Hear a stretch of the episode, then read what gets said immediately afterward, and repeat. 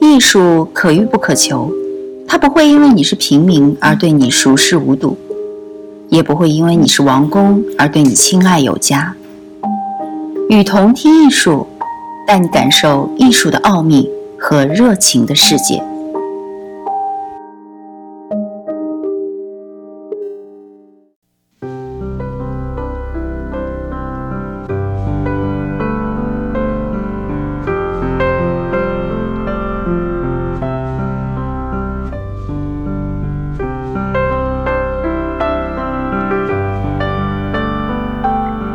艺术终结论是一场骗局。一般认为，艺术终结论的始作俑者是黑格尔。1817年，黑格尔在海德堡开始了后来被誉为西方历史上关于艺术本质的最全面的沉思的美学演讲。在这次演讲中，黑格尔提出了一个令西方世界惊世骇俗的观点。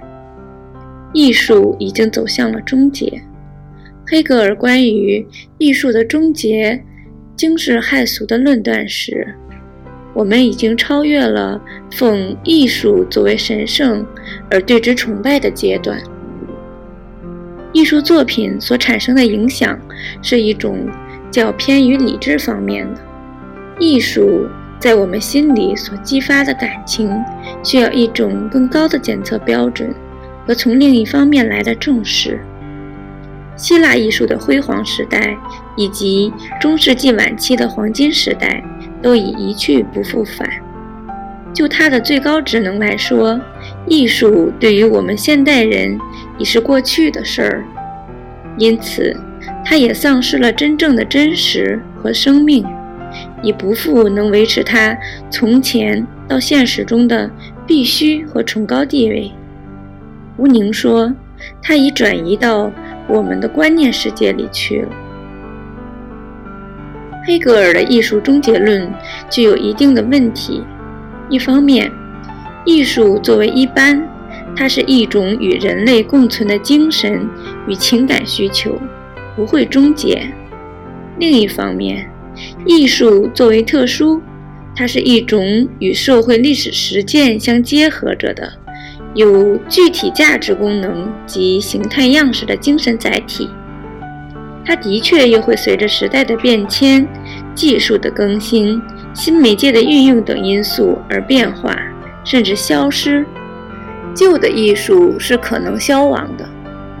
但是黑格尔在这里不是对某个特定时期做判断，不是强调某种艺术范式。或外在机制的转换或消亡，而是对整体的艺术做的判词，这就有点以偏概全的嫌疑。根据黑格尔的理论，艺术最终整个让位给哲学，艺术的历史也就终结了。黑格尔的预言今天看来没有实现，艺术没有让位给哲学，哲学也没有取代艺术。继黑格尔之后，美国的分析哲学家阿瑟·丹托又重新提出了艺术终结。他认为，艺术与哲学现在似乎已有一种完全不同的关系，好像哲学已不知不觉地成为艺术界的一部分。如果艺术在某个阶段把哲学抛弃掉，并在后一阶段要求哲学成为它实体的一部分，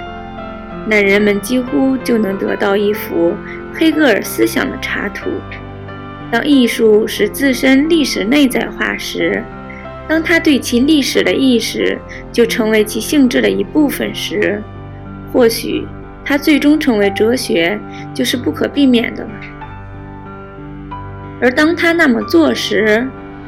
从某种重要的意义上说，艺术就终结了。而现在，历史与艺术坚定地朝不同的方向走去。虽然艺术或许会以我称之为历史的样式继续存在下去，但它的存在已不再具有任何历史意义。现在几乎无法有在一种哲学史框架外思考这样一个命题了。如果艺术未来的紧迫性并不以某种方式出自艺术界本身的话，那就很难认真看待它。丹托对艺术终结的研究主要针对下述相关的问题：艺术的历史，怎样区分艺术与非艺术，以及艺术与哲学的关系。他把艺术的历史理解为特定时期相关发展的一个叙事，并集中关注模仿的进化，或者说以艺术的形象表现世界。丹托面临的问题有两种：第一，如何在后历史的激进多元化时代区分艺术与非艺术；第二，如何建立一种能够解释所有过去、现在与将来的艺术哲学理论。丹托艺术终结论的主要问题在于，它基于一种反直觉的历史理论。这对于研究哲学和艺术的读者，以及其他读者来说，可能会导向混乱。把艺术的历史局限于某个特殊的时期，似乎有些随意，因为艺术一直是几乎所有已知文明的一部分，而且在我们的时代，以充满生气的步伐持续下去。为了迎合一种更有条理的对艺术和美学的说明，而求助于一种忽视上述事实的美学理论或艺术哲学，并不足以取消人们在这方面的关注。所谓艺术的终结论，不是艺术的终结，而是艺术概念的终结。艺术的终结源于艺术概念的危机，即。艺术是什么的危机？当代艺术的危机是1911年至1997年间发生在法国的一场著名的关乎当代艺术的性质、价值与前途的文化论战，以《精神》杂志和多麦克、让·克莱尔、波德里亚、福马罗利等著名知识分子为代表的。反方认为，当代艺术毫无内容，枯燥乏味，什么都不是。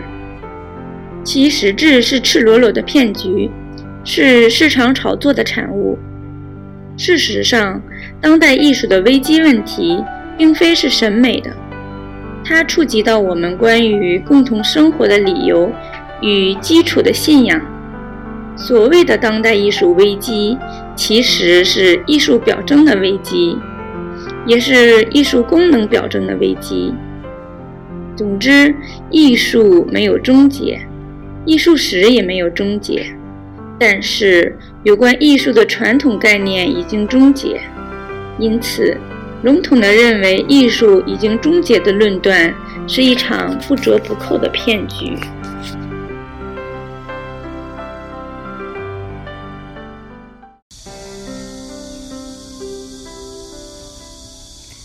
感谢您的收听，欢迎大家多提宝贵意见，并且来我们与同听艺术同名的微信和微博留言哦。